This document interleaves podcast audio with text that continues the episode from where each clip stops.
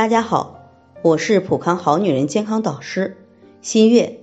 春天是万物复苏的季节，也是希望的开始。可有些人一到春天，身体就容易出现问题。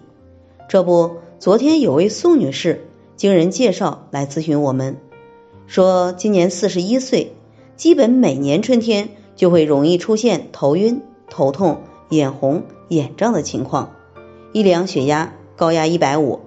往常血压也就一百二十多，晚上也休息不好，辗转反侧就是睡不着，而且情绪还特别不稳定，总是控制不住想发火，搞得家里总是火药味十足，老公孩子都躲着她，她自己也不知道到底是怎么了。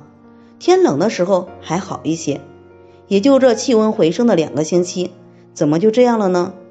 其实宋女士的这些情况是春季阳气生发，体内肝阳上亢所造成的。在五行当中有金木水火土，在四季当中有春夏秋冬。人体有五脏肝心脾肺肾，而每个脏器都与大自然有着相对应的属性。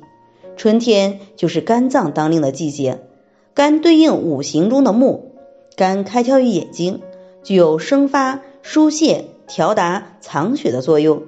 如果肝脏疏泄太过，肝血不足，就会容易出现异常兴奋状态，如烦躁易怒、头昏脑胀、失眠多梦、眼睛干涩酸胀、血压升高等，对健康有着重要的影响。